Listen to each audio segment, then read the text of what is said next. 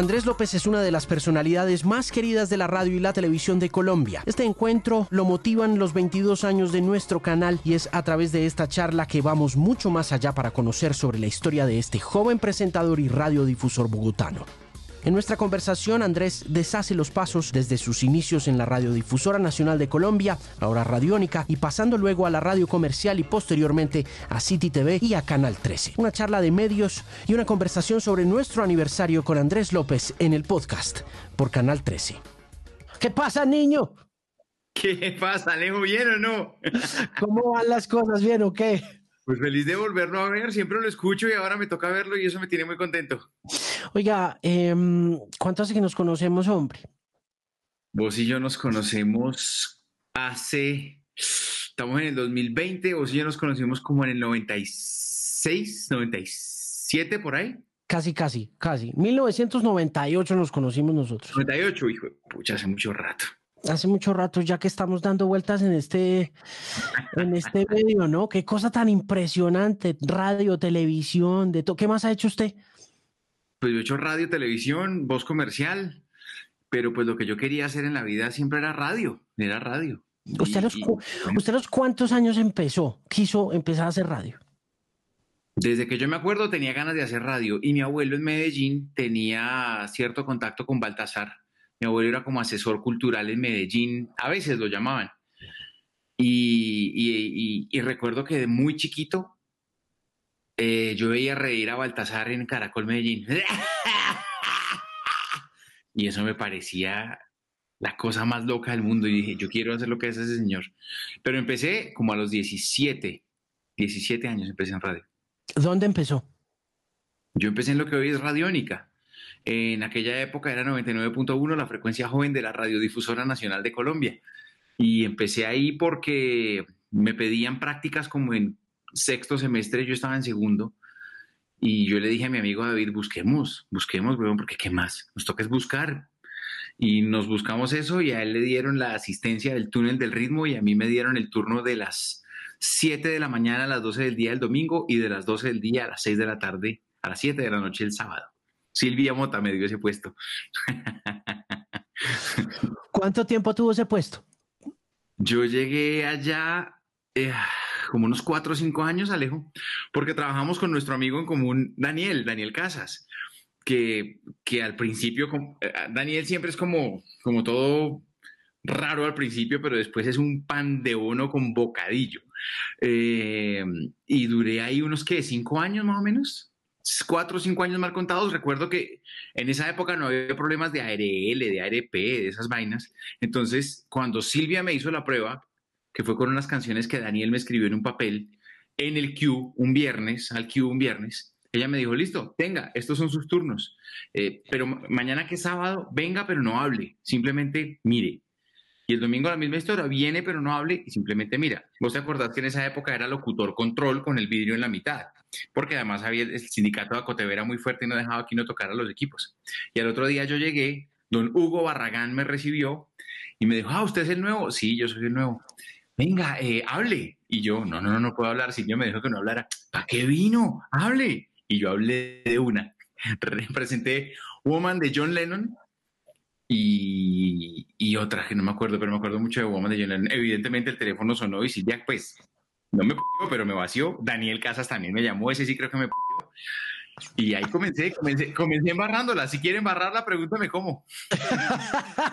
Cuando se hizo oficial, eh, ¿ahí qué pasa en su carrera? Cuando ya usted, cuando empieza a devengar, digamos que pues eso es ya un tema importante para uno de pelado. Uno de pelado ya empezar a hacer plata y, sobre todo en este país como que no es tan sencillo, ¿no? No, no, no es tan fácil.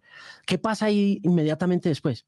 No, pues Alejo, pues primero ya comenzar a colaborar en casa, porque pues mi mamá y yo vivíamos solos, entonces ya eh, comenzar a, hacer cosas. Y recuerdo que lo primero que para lo que ahorré fue para un carro.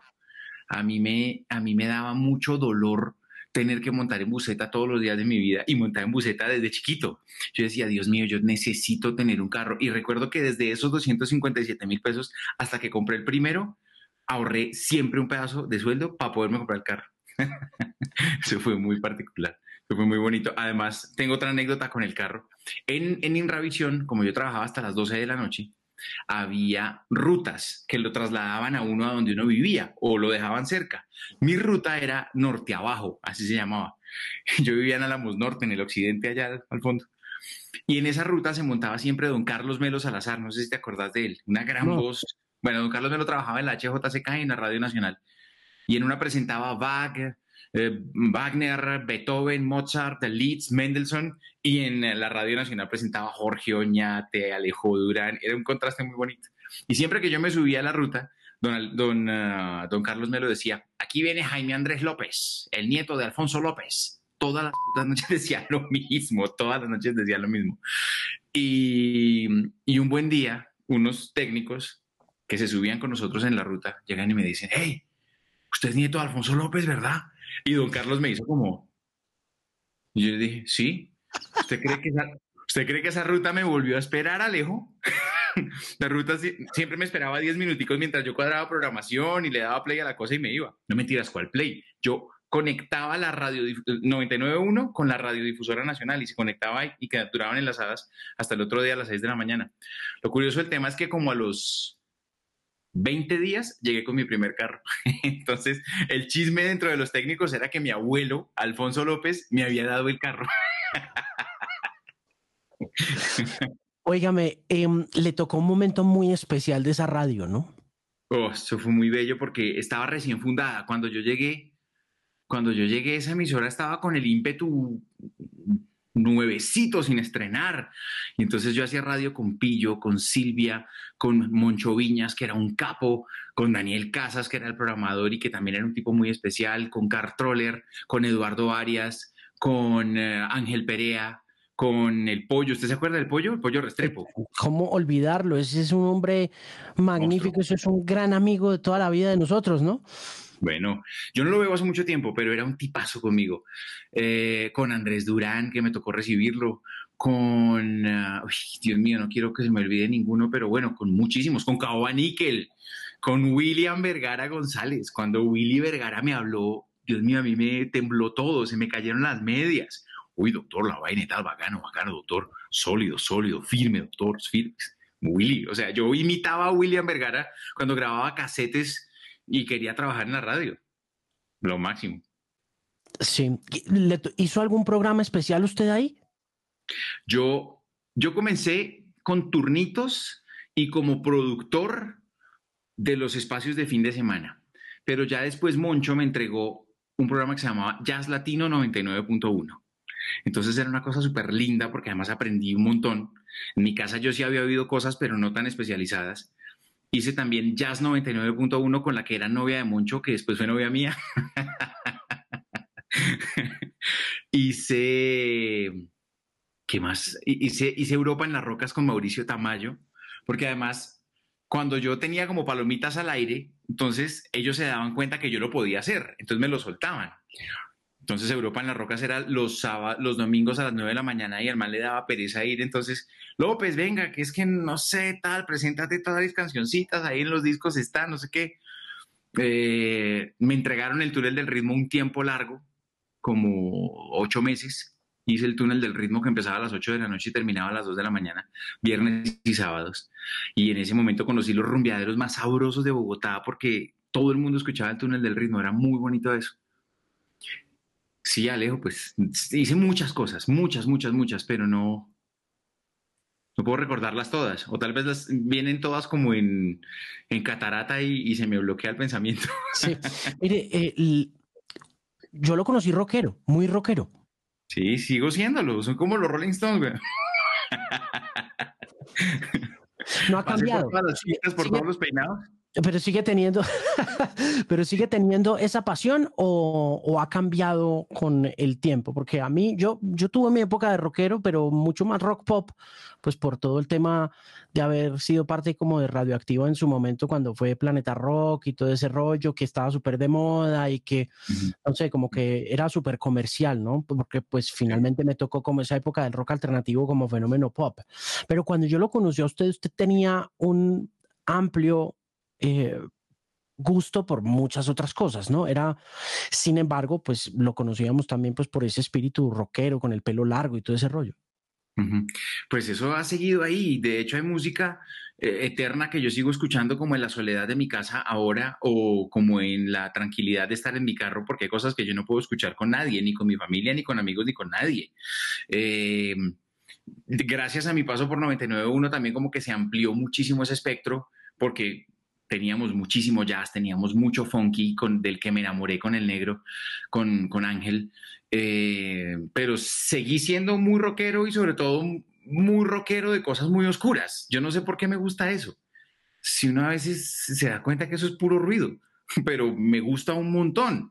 De hecho, usted me mostró una Niche Nails en su momento y me voló la cabeza porque, porque me parecía increíble que, que, eso existiera. Y todavía sigo revisitando como esos discos clásicos y bonitos, pero me gusta mucho mucha cosa oscura, tipo eh, Venom, lo escucho con cierta regularidad, Death y todas esas cosas oscuras, ya, que, ya no les suenan a, Winnie Pooh, pero que en esa época era como, ¡wow! Está sonando Sepultura, niño. me gustan mucho, pero ya las oigo solo, ya nadie las oye conmigo. Sí.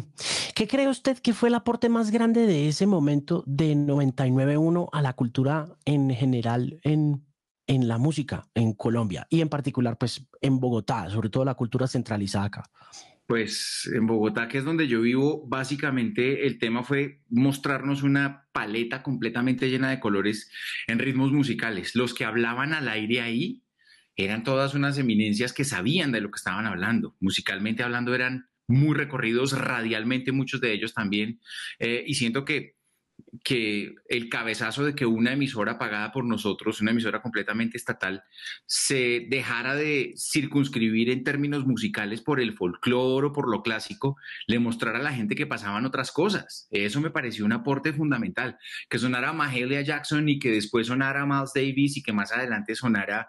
Eh, qué sé yo, un salsero a los Roberto Rovena y que otra noche pudiera sonar Gorgoroth y que después eh, sonara Morfonia comenzando, eso me parecía divino y además ese fue como el verdadero crossover sin pensar en el crossover de las emisoras de, de, hey, le pegamos a esta ranchera un vallenato y después del... No, era una cosa realmente curada. Eso me parecía divino y esa es una emisora que yo extraño mucho en ese momento. Hmm. esa, esa selección cerró en... Es curioso porque yo siento que entre más amplia es la selección, más pequeño es el público, ¿no? Sin como duda, que, obvio, como que creo que entre más abre usted las posibilidades, mm. eh, más posibilidades tiene el público como de embolatarse, o por lo menos de tener un público objetivo, ¿no? Pero en aquel momento no daba esa impresión. No sé si era porque o yo estaba muy pelado y veía en ese método de hacer radio una especie de sí, como de proceso cultural esencial y también muy aspiracional, ¿no? Porque estar, hacer parte de 99 uno era ser parte de un grupo muy selecto de gente, ¿no? sobre todo de gente que uno sentía que era mucho más educada que uno en, en, en líderes culturales y en líderes musicales. Pero hoy, en día ya no lo veo tanto como tal y pues puede ser porque esté viejo o porque pues tenga mucho cuero en el, en el mundo como de la radio de la radio musical. Pero en esa época era igual Andrés cuando usted era hacía parte de ese grupo selecto el grupo de oyentes era pequeño también. Claro. Además porque que Alejo, usted y yo ya estamos contaminados con el ECAR y con el número y con el cliente y con la pauta y con la cosa y tal. En esa época todo era nuevo para uno. Mi único referente radial había sido mi abuelo hablando de la teoría de la conspiración, la Segunda Guerra Mundial, las matemáticas avanzadas y Baltasar riéndose. Ya cuando uno entra como a la dinámica y entra por ese lugar que es completamente cultural, porque la intención nunca era romper con oyentes ni competir en los primeros lugares, era poner música que ningún otro pusiera y ponerla primero que todos. Eh, y se daba básicamente porque no había compromisos ni con disqueras, ni con negocios, ni con clientes, nada. Eh, Daniel tenía la posibilidad de programar lo que en ese mismo instante estaba sonando en Londres, que sonaba en Radioactiva seis meses después, eh, lo que estaba sonando en Los Ángeles, que sonaba, mm, es que en esa época, ¿qué más había? En 88, un año después, ¿sí me entendés? Entonces el man y era muy pegado como de los, los, las listas y Billboard y esas cosas que aquí nunca nos llegaron, nunca. Por eso nosotros no tenemos memoria de éxitos. Sí, total, aunque yo sí creo que, por ejemplo, un Tito López y estos radioactivos sí estaban muy pegados a listados en su momento y lograron eh, llegar como a los fenómenos más pop. Lo que pasa es que Casas y ustedes, Casas y ustedes, por ejemplo, hacían cosas que acá sí eran bien difíciles de que cruzaran ese, ese, mm, como ese, ese formato, porque, por, por, por, por ejemplo, Dave Matthews. ¿no? Dave Matthews era algo. de ellos, mm, de, de, Daniel. Pero, por ejemplo, yo presenté Just a Girl de No Doubt como un año antes de que la, que la pusieran y se volviera un éxito. Yo presenté In the Meantime, bueno, que nunca fue éxito, pero que sí sonó, pues, seis meses antes de que la pusieran. Kula Shaker tal vez de, alcanzó a sonar en 88, eh, y, pero nosotros la presentábamos antes, porque también pasaba otra cosa con Daniel, y es que Daniel decía, el éxito es este, pero la que me gusta es esta, ¿qué hago? Él preguntaba muchas veces eso. Y pasó con Dave Matthews, cuando llegó eh, Crashing to Me, que fue como la, la, la, la, salude o me salude, ¿qué más o me alejo? ¿Qué más o me alejo? Saluda. que se mete aquí siempre. Cuando llegó Crashing to Me, que fue como el primer gran éxito comercial de Dave Matthews, al menos aquí en Colombia, nosotros ya habíamos puesto canciones de Under the Table and Dreaming hacía mucho rato. Entonces sí era como adelantarse a las cosas sin decir, oh, me estoy adelantando. No, simplemente ya lo puse, punto. Oiga, usted era un apasionado de la radio en aquel momento, tenía ese sueño de todas maneras de cruzar a la radio comercial, pero, pero, pero pasó algo antes, que fue City, ¿o no? Yo llego a City porque quien dirigía programas de teatro en Señal Colombia era Patricia Aguirre. ¿Vos te acuerdas de ella? Me suena, pero no, no la recuerdo así como de primerazo, pero sí, obvio, me suena por esa época, sí. Patricia Aguirre era directora de programas de teatro y estaba montando unos eventos en los sótanos de la Jiménez. Patricia Aguirre le comía cuento a Daniel en temas musicales, bueno, yo también, mucha gente, eh, y nos invitó a un evento en los sótanos, fuimos Daniel y yo, porque además yo me la pasaba con Daniel para arriba y para abajo en un momento. Y en ese evento le dije yo, uy, qué locura, qué bacano, porque era una cosa como toda, haga de cuenta un estéreo picnic 22 años antes en los sótanos de la Jiménez, una cosa que tenía mercado cultural, una banda tocando, una, una cosa de locos. Eh, y le dije a ella en ese lugar, oiga, qué bonito esto, ¿de dónde se lo sacó? Qué chévere, no sé qué. Y la vieja quedó enamorada, prendada. A los ocho días o algo más le dice a Daniel, oiga, ¿cómo se llama ese que se la pasa con usted? Ese muchacho flaquito, mechilarguito, no sé qué. Jaime Andrés, buenísimo. Imagínese que me van a entregar la gerencia del nuevo canal del tiempo, eh, del tiempo televisión, dijo ella, y necesito que usted esté y que él también esté. Entonces nosotros los dos fuimos al edificio del tiempo de la 26, no la planta, sino el edificio que hay al frente, y ahí en, la, en el noveno piso quedaba la biblioteca, y ahí empezó City TV. Eh, y yo fui el, empleado como cinco de City TV y mi labor era escribir un programa de música, que ni siquiera se llamaba mucha música, sino nos toca tener un programa como este, y nos mostraban el Much Music original. Ah, bueno, chévere. Y ahí estaban el Mono Sierra y yo. Fuimos los primeros que llegamos a ese programa. Los primeros. Yo del mono no me acuerdo. El mono sí era el guitarrista de las almas. Ah, pues el de gafas, claro. El de gafas, claro. Ese era el director de lo que en su momento se llamó Arritmia, porque ese fue el primer nombre de mucha música. El, el nombre Beta, hasta que llegó Lilian Andrade y lo hizo bonito, porque el mono no lo hizo tan bonito. ¿Por, ¿Por, qué se llamaba Arritmia? ¿Por qué si ya tenían la licencia o no tenían la licencia? Lo que pasa es que había como, como muchas dudas con respecto de qué se puede, qué no se puede, conservamos lo nuestro, hacemos, ah, perdón, hacemos cosas nuestras, conservamos todo lo que nos digan. Y entonces cuando se presentó el programa, le dijo el mono a Patricia Aguirre, se llama Arritmia. Y ella dijo, no, buenísimo. Después dijeron, no, momentico, esto es una licencia, tal, toca que se llame. Pero ellos no estaban convencidos con, el, con, con la sonoridad del mucha, ellos decían mucha que no les gustaba, en cambio Much sonaba chévere, pero no le iban a poner Much Music en Bogotá. Entonces dijeron, no, mucha. Y Liliana dio esa pelea y la ganó y se llamó Mucha Música, como en Canadá. Hmm. Y el resto es historia, ¿no? Porque eso hace parte también un poco como del patrimonio de finales de, siglo de Bogotá, ese canal, ese producto. Eso era muy bello, eso era muy bello, ese canal era espectacular. Además, encontrarse también en las, en las escaleras con Juan Lozano, con, con, sí, con, con Mauricio Silva, eh, con El Gato, con Humberto, con Jorge Marín, pues mis referentes eran los radiales y poder tener el chance de que ellos fueran compañeros de trabajo mío era una locura. Mm. Eh, y yo en mucha música estuve hasta antes de que saliéramos al aire, porque cuando el canal le presentó a la Comisión de Televisión el, eh, el proyecto, el tiempo le presentó el proyecto a la Comisión, les dijeron, no, pues muy chévere y todo, pero necesitamos un programa infantil. Y yo le estaba ayudando a, a María Teresa Santos, quien dirigía el programa, a buscar gente para que lo presentara. Y como en el tercer o cuarto, o cuarto casting, ella me dijo, ¿y por qué no hace el casting usted? Le dije, no, yo trabajo en mucha música, hágalo, ¿quién quita? Y quedé. ¿Alguna, ¿Alguna vez pensó que iba a pasar de hacer radio juvenil, cultural, a hacer televisión musical, a hacer televisión para niños? En mi vida, Alejo, nunca. De hecho, Así como usted me conoció rockero, yo tenía el pelo largo y tal, y yo decía, no, ¿qué va? Si uno sale en televisión se caspea.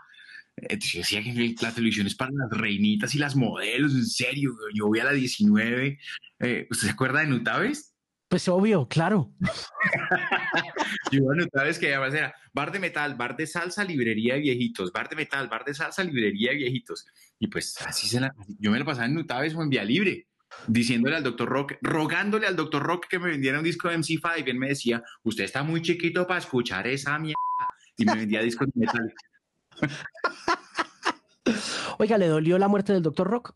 Claro, uy, horrible. Además, en el trabajo que tengo ahora tuve la oportunidad de, de hacerle una banda sonora al doctor Rock y pues escuchar al doctor Robert contando todas esas historias de guaduas cuando le dijo a la mamá, es que yo lo que quiero ser es vago, mamá, y que la mamá le metió su manazo, hasta, hasta esas cosas bonitas de los 60, porque hay como mucha leyenda de los hippies y el parque y tal, pero ese man sí era el, el original.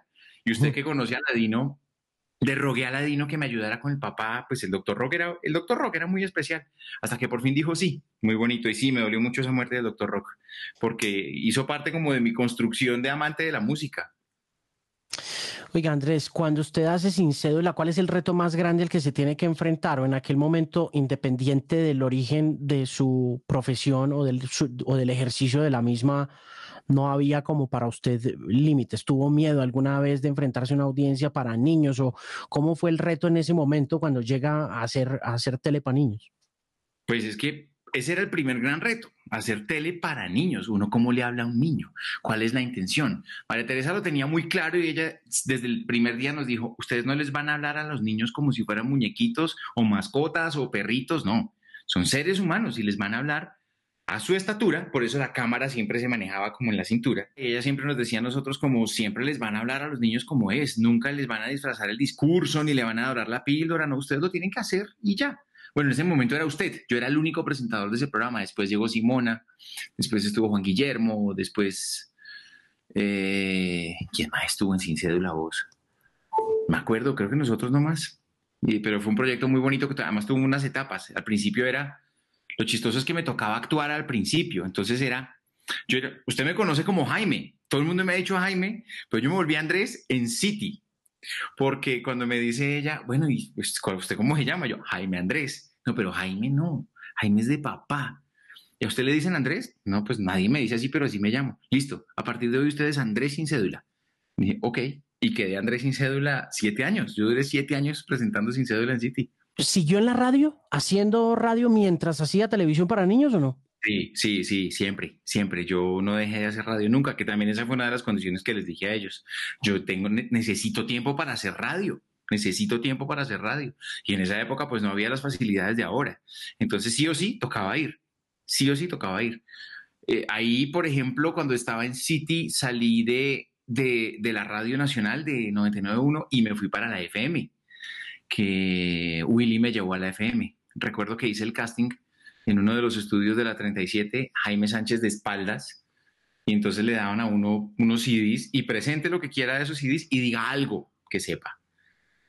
Así como vos, yo también he sido muy inquieto, veo películas, he tenido el chance de viajar a ver cosas. Eh, de hecho, antes cuando estaba soltero y no tenía hija, lo hacía todos los años religioso. Ahora pues es más complicado. Eh, y recuerdo que me puse un disco de Super Trump y hablé de Super Trump. Y, y Jaime me dijo, dígame que no se inventó eso.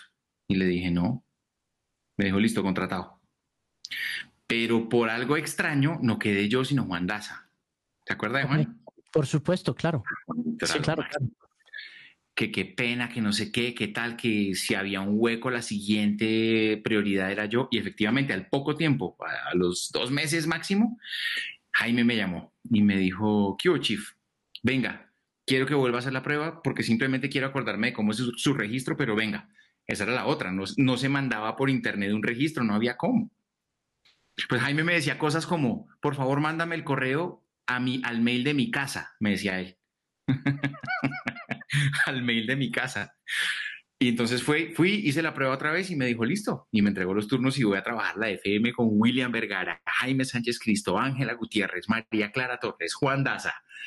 ¿Quién más estaba en ese momento? Yo reemplacé a Vicky Rueda. Vicky se había ido. Desde que tiene uso de razón, ¿cuánto tiempo ha tenido usted dos trabajos? Porque es que esa es otra cosa también que a veces se, subestima como de las personalidades de, de, radio, de televisión, que, viven a sus anchas, que viven sin problemas y felices de la vida y, y no saben la cantidad de vueltas que, que dar también para poder guerrear. Y por ejemplo, el caso suyo, estar cerca a la mamá. Yo desde que lo conozco, estaba, usted estaba al frente con la mamá ahí al, al, al pie del cañón. Claro, yo he tenido, Alejo, yo tuve dos trabajos hasta, yo me fui del desayuno en septiembre del año pasado. Hasta septiembre del año pasado que Caracol me compró el pase. Porque yo comencé a hacer el programa de las 10 de la mañana como en el 8 de julio, que fue el día que empezó Gustavo por la mañana. Ya Gabriel creo que había empezado en la Luciérnaga hacía poquito. Y el 8 de julio del 2019 comenzó ese programa. Y duré trabajando en RCN, televisión y en Caracol Radio hasta septiembre cuando entró don Juan Lozano a dirigir el noticiero de RCN y que se tomó el gran horario que tenían en el desayuno y pues ahí ya no me iba a pagar RCN por media hora. Claro. ¿En qué momento llega Radioactiva?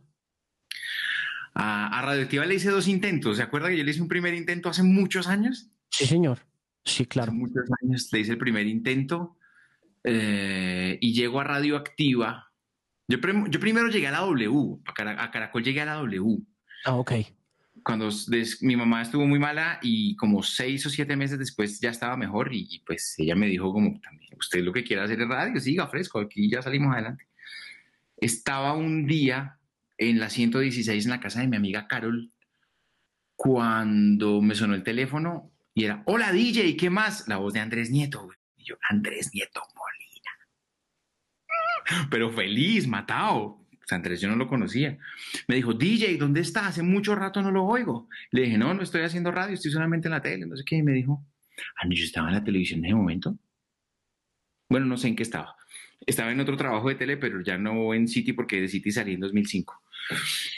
Y entonces me dijo, venga, necesito que me haga las vacaciones de Eduardo Peña y de Juan Pablo Rosso. y les hice las vacaciones a los dos y terminé quedándome como seis meses más empleado de Cerdán. Empleado de Cerdán, muy bien. Bolsa de empleos para arrancar como siempre. Empleado de Cerdán. Y ya me fui de ahí y me fui para Estados Unidos un tiempo. Y cuando estaba allá, un correo de Pacho Cardona. ¿Qué, qué mal? ¿Cómo va? Me van a entregar la emisora, me dijo así. Y yo quiero que usted trabaje conmigo. ¿Eso fue 2007? 2007 no. Sí, 2007, 2007 por ahí, 2007. Y, allá yo le serví como de corresponsal del gallo para ciertas cositas, que el Super Bowl en el que tocó Prince, ¿se acuerda? Claro. Yo estaba allá, yo estaba allá. Le tocó eh, a Prince. Sí, señor. Y, cosas chéveres, eh, conciertos. Y entonces yo era como el corresponsal en los Estados Unidos para el gallo de Radioactiva. ¿Qué se fue a hacer a Estados Unidos? A ver conciertos con mi hermano. A eso me fui. A eso me fui. Mi hermano vivía allá de toda la vida. Mi hermano es hijo de mi papá, no de mi mamá. Y nos une la música, a los tres, somos tres hijos de mi papá. Eh, y me fui a donde Juan a ver conciertos. Entonces vi de todo, de todo, que fue una belleza también. eh, festivales, eh, bandas, bares buenísimos, toques. Esa fue la anécdota que usted me la comentó por ahí tal vez de ver a Prince en el BBC, en el BB King en la 42 mi hermano y yo, yo recién llegado, felices, conociendo y tal, no sé qué, cuando, uy, BB King, uy, qué bacano, la fotico aquí en el BB King, que en esa época se revelaban las fotos, cuando me dice él, mira, dice Prince, no sé qué, tal, y preguntamos si nos vendieron las boletas y esa noche estábamos ahí viendo a, Prince. A Prince. Increíble, ¿qué tal fue? No, no, no, es que pocas cosas más grandes que Prince o Bowie o Stevie Wonder. Yo creo que esos tres son los más gigantes del universo. O sea, no hay molde para ellos. Tal vez se repite en Fruco, pues, pero de resto, nadie más. De hecho, hablé con Fruco en estos días y ese señor llegaba y me contaba anécdotas de que es amigo personal de Chico Ría, es amigo personal de Stevie Wonder.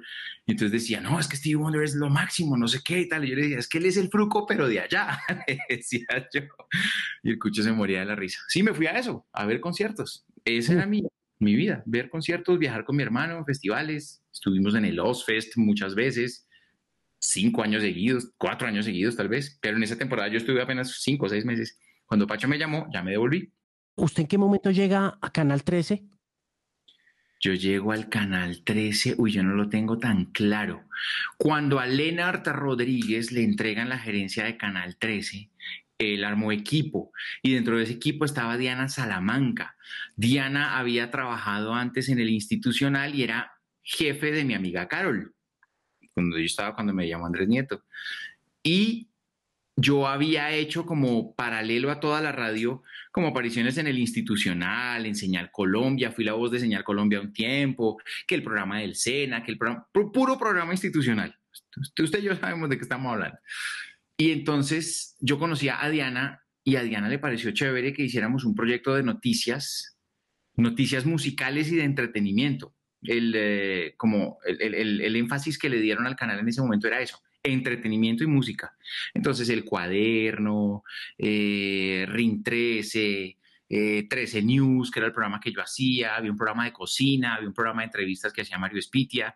Entonces eso nació, el año no lo tengo claro, Alejo, pero sí tuvo que haber sido por esos lados, 2007, 2000, creo, hmm. estoy seguro. Y arrancó presentando el proyecto. Claro, 13 News, era el programa que yo hacía, 13 News que era un programa que, salía, era un microprograma que salía cada dos horas en la programación del canal. Entonces, por ejemplo, a las 8, 10, 12, 2, 4, 6, así. Entonces yo grababa seis pastillas diarias, entonces la de las 8 de la mañana se repetía a las 9 de la noche, cosas así. Y en la madrugada también. Y después nació el crew. En el crew yo tuve un espacio que era el crew de López, que era un espacio de entrevistas. Eh, y ese duró como unos tres años más o menos unos tres años duró el crew de López y después cambió la gerencia y yo quedé haciendo el crew con Sebastián Parra y con una chica, que no me acuerdo su nombre, qué vergüenza con ella. ¿Qué aprendió ahí? ¿Qué aprendió en el crew y en Canal 13? Canal 13 era muy bonito porque se hacía de todo con muy poco, que de, hecho creo que sigue siendo igual o no. Yo creo que sí, total, absolutamente, sí, sí. Se hacía de todo con muy poco y era como la primera gran experiencia laboral de muchos. Yo tuve la fortuna y se lo agradezco sobre todo a Diana y a Lennart que vieron en mí alguna vaina. los que estaban trabajando allá, desde los sonidistas, camarógrafos, técnicos, switchers, todos tenían como su primer trabajo y habían crecido viendo sin cédula, por ejemplo. Entonces era bonito llegar y que, uy, qué chimba, López, no sé qué, uy, yo lo veía, entonces, ¿qué? Sin cédula, uy, el man de radioactiva, uy, qué bacano. Ese fue tal vez el primer lugar donde yo me sentí como miércoles, ya estamos grandes y efectivamente yo era mucho mayor que todos ellos. Em, tuve el chance de, de, trabajar ahí con amigos que dicen City TV. Em, tuve el chance de creo que afinar el tema ese de la entrevista que siempre me ha parecido apasionante y en todos los lugares en los que he trabajado me ponen a entrevistar y eso me encanta, me gusta muchísimo. Pero creo que como que se afinó el tema de, la televisión y las entrevistas, eso me pareció muy bonito en, en el Canal 13. ¿Tiene usted ahorita así de primerazo una entrevista que recuerde que le haya encantado hacer o de la que se sienta muy orgulloso sin importar el, el medio ni, ni la época. Yo tengo mucho cariño por una entrevista que le hicimos a Ozzy en una a Ozzy Osbourne cuando él estaba en Radioactiva, que fue una rueda de prensa telefónica. O sea, yo no lo vi, yo nada. Entonces, eh, eh, había como una moderadora de la rueda de prensa que decía, pregunta Alejo Marín del podcast de Canal 13, se prepara Andrés López de Caracol Radio, por decir algo. Eh, y era para cantárselas a Ozzy. El man que le va a hablar es este y tal cosa. Entonces tienes una pregunta, tienes dos preguntas, no sé qué, este, el otro. Entonces así fue. Alguien de México, alguien de no sé dónde y seguía yo. Entonces ya le cantaba al man. Sigue Andrés López de Radioactiva, Colombia, no sé qué. Entonces le digo yo, hi Ozzy. Y el man llega y me dice, hello López. ¿Usted cree que yo supe qué preguntarle? cuando ese man dijo López, yo decía, oh, sí, Osborne está diciendo López. Esa la llevo con, mucho cariño. En, Caracol, ya en esta última o más reciente etapa, recuerdo con muchísimo cariño haber hablado con Vera Grave, la comandante Catalina, porque esa entrevista me dio un premio Simón Bolívar, que, que eso fue también una cosa muy bonita y también inesperada. Eh, Oscar Agudelo, por ejemplo, Oscar Agudelo hablándome en argentino y en paisa y en la mitad de la entrevista diciéndome, está bien, está bien, está bien. Y además el man es del Tolima, que es lo más chistoso. Y no tiene acento Tolima, sino acento paisa. Uy, no, hay muchas, Alejo, muchas entrevistas. Recuerdo una con Juan Pablo Raba, el actor, pues que todos llegaban como con su onda y su cosa, pero Juan Pablo Raba es rockero. Y entonces las pruebas que le pusimos a Juan fue cantar y terminamos él y yo cantando Stone Temple Pilots y Led Zeppelin al aire ah, que eso era una belleza. Y por ahí hay algunas fotos de él y yo haciendo, cantando Plush o no sé qué canción. Son muchas, Alejo, muchas. ¿Eso es en Mi Banda Sonora, se llama el programa? Mi Banda Sonora es en Caracol, lo de Vera Grave. Juan Pablo Raba fue en el Canal 13. ¿En qué momento termina en la básica? Yo llego a la básica, tenía tres trabajos. Trabajaba en el SENA, trabajaba en radio estaba haciendo, sí, trabajaba en Radiónica, trabajaba en Radiónica, en el SENA, y tenía otro trabajo en el institucional porque presentaba el, programa del SENA que se llamaba Empléate. Y me entra la llamada de John Camacho. ¿Qué hubo, farsante? Usted lo conoce. ¿Qué hubo, dama? ¿Cómo le va? ¿Qué, ¿Dónde anda? ¿Qué hace? No sé qué, bla, bla. Y le digo yo, estoy aquí en Bucaramanga presentando un evento del SENA y me dice, oiga, imagínese que van a hacer una emisora nueva y Ricardo Rego se tiene que ir para esa emisora. Y pues a mí, se me a mí me parece que usted podría ser el que está ahí con Diana Montoya. ¿Usted conoce a Diana Montoya? Le dije yo, no, no la conozco. Pero se la presento y le, y le cae bien y le dije, no, sí, a mí la vieja me parece chévere y de hecho la admiro mucho, me parece una bacana, es toda una leyenda en Caracol la voz de Diana Montoya. Me dijo, listo, cuando venga aquí a Bogotá hablamos. Y así fue. Llegué yo allá, almorcé con Diana, nos caímos bien y yo era, yo estaba como en una, en un llavero de candidatos posibles para reemplazar a Ricardo en A Vivir, que son dos días. Y, quedé, quedé yo, quedé yo. Diana duró sola mucho tiempo porque Ricardo se fue para Blue y ella duró sola meses. Y a los no sé cuántos meses llegué yo. Se quedó usted con ese programa y se quedó con A Vivir con, que son dos días, que es donde yo creo que también ha dejado usted una huella bien bonita en, en la radio, sobre todo en la radio hablada, porque también es uno de sus más galardonados espacios. Usted ha hecho muchas cosas en radio, en televisión, ha guerreado mucho, ha luchado mucho, pero creo que es, es, en esa radio hablada, en ese espacio que, por cierto, eh, es un horario poco ortodoxo también en materia de popularidad, pero aún así, si bien no goza de los números que quisiera uno tener, eh, sí eh, le brinda al usuario y también al presentador una relevancia que en ocasiones el más popular de los disjockeys no tendría. Sí, seguramente sí, Alejo. En números nos va muy bien, afortunadamente, y sobre todo en esta época de pandemia nos ha ido muy, muy, muy bien. Pues la gente está en la casa escuchando radio, o al menos es lo que uno cree. Y bueno, el último de Carlos demostró. Pero sí es un espacio es un espacio que, primero le agradezco a Diana haberme, haberme dejado entrar y segundo, también fue un cabezazo de caracol en un momento porque los sábados y los domingos que eran, pues la repetición de las noticias, sábado nuestro, uno que otro personaje, una que otra cancioncita, pero el core era noticias porque es una emisora hablada. Y ellos se dieron la pela de hacer a vivir hace 10 años, yo llegué hace 8 años. Em, y, y sí, como usted lo dice, es un lugar en el que a punta de constancia, yo creo también, porque eh, sí le, dieron el, el, tiempo suficiente de desarrollarse y de convertirse en un referente de la radio de los fines de semana. Tanto que la competencia comenzó a hacer programas de fin de semana después. Claro. ¿Usted sigue haciendo a vivir que son dos días o no? Sí, yo dirijo hoy en día 10 a 12 de lunes a domingo en Caracol. Eh, descanso el domingo, mm, pero trabajo de lunes a sábado al aire. Y el domingo, pues, ah, estoy pendiente de la franja, la hacen eh, Adriana Giraldo y Tato Cepeda. Y algunas veces con esta facilidad de poder salir desde la casa, yo también estoy los domingos ahí. Pero sí, es un espacio que se ha, que se ha guerreado con amor, que se le ha puesto cariñito, porque es que cuando a alguien le dicen madrugo un domingo a las 7 de la mañana, vaya, coma. Yo, sí lo he hecho. Yo sí lo he hecho justamente pensando en eso, porque yo siempre quise llegar a la cadena básica de Caracol Radio. De toda la vida ese fue mi gran proyecto radial. Siempre lo quise hacer y pues ahora estoy ahí y, no me lo creo. Y me muero del susto todos los días. Es un hecho que, que nosotros vivimos en un oficio donde eh, tener una personalidad es muy importante y no todo el mundo la tiene, López, no es, y, repito, no es un insulto con los demás, ni, ni tampoco demeritar el trabajo de los demás. Seguramente allá afuera hay mucha gente haciendo radio y haciendo radio muy buena, pero, pero lo que lo distancia a usted de esa competencia, sin duda, pues es el carisma, es eh, un poco la construcción de, de su personaje original, ¿no? Que es finalmente el, muchas gracias. Eh, no, en serio, y se lo digo, y se lo digo de corazón, yo a usted lo conozco hace 20 años o algo más, y también es una de las figuras que yo más respeto radialmente hablando porque es que nos hemos visto la carrera los dos haciéndola, a pulso, a veces juntos, a veces alejados, nos hablamos una vez al año, pero siempre el cariño es, es, es así. Y le aprendí a Pacho Cardona una cosa muy bonita. Pacho también es un referente muy especial para mí y le tengo gran cariño. Eh, Pacho me decía, hay gente que trabaja y hay gente que es talentosa.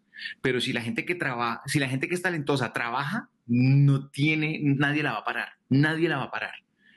Eh, y él me decía, usted y yo hemos visto a gente con un talento del berraco, pero que duran tres meses. En cambio, el que trabaja así no tenga tanto talento, no le va a ir mal. Pero si usted tiene talento y trabaja, el, el, cielo es el límite, me decía él. Y, sí. y se lo aprendí a Pacho. ¿Cómo siente la radio? ¿Cómo ve las cosas en esta época de pandemia? ¿Cómo la ha visto? ¿Qué siente usted que va a suceder? Hoy estuve leyendo, por ejemplo, que la BBC eh, está planeando meterle un millón de libras esterlinas a una, a una estrategia que les permita dejar de decir radio para decir audio de ahora en adelante ya no quieren saber más de la palabra radio, ya quieren referirse a todo lo que tenga que ver con sonido como audio, sin importar pues, obviamente el origen que tiene la palabra y pues por ende su romanticismo indiscutible, ¿no? Porque es que radio es mucho más que una tecnología, una antena, una frecuencia, una amplitud, ¿no? Es, es más como ese imaginario que tenemos quienes hemos estado metido, metidos en ella. Y por el lado de la televisión quieren cambiar el término televisión y lo quieren transformar en qué en screen, en pantalla.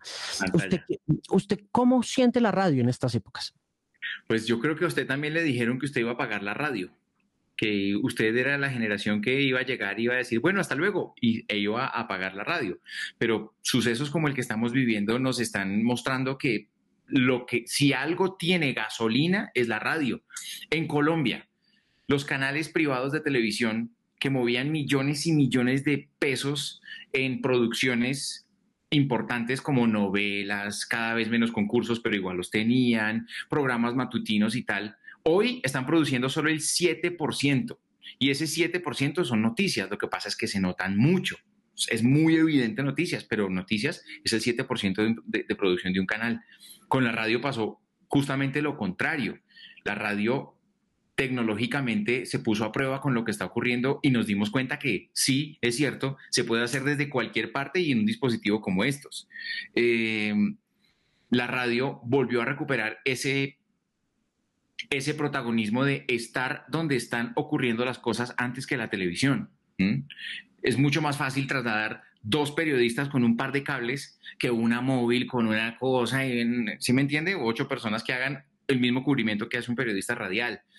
Eh, yo siento que no porque no me guste la música, que es la más importante ahora, sí estamos perdiendo como el norte en términos de conservar públicos y audiencias. Por eso la radio hablada gana cada vez no cada vez más, pero sí tiene una gente muy fiel que la escucha. El 25% del consumo de la radio en Colombia es radio hablada, que no es despreciable teniendo en cuenta que habladas, no sé cuál es el número, pero no pasan de 8 pero poniéndome exageradísimo. Y el resto es musical y el 75% de la torta se la dividen entre, las, entre los del reggaetón, entre los del popular, entre los del pop, entre los del poco rock que hay por ahí. Entonces sí siento que ha ganado un protagonismo muy, muy especial, a pesar de que parezca poco en los estudios, porque el 25% se ve como muy poco. Eh, siento como oyente y como consumidor que mientras yo tenga un cotorro que me esté hablando, yo soy feliz, porque tengo la posibilidad de ser oyente. Es decir, yo, mi mamá es chef y entonces invitarla a comer ella era muy difícil porque decía, le falta un hervor. Yo les, a esto le pusieron páprica, yo le hubiera puesto pimienta. Hmm, esos huevos quedaron, no, yo sí puedo oír radio como oyente y eso me fascina. ¿Mm?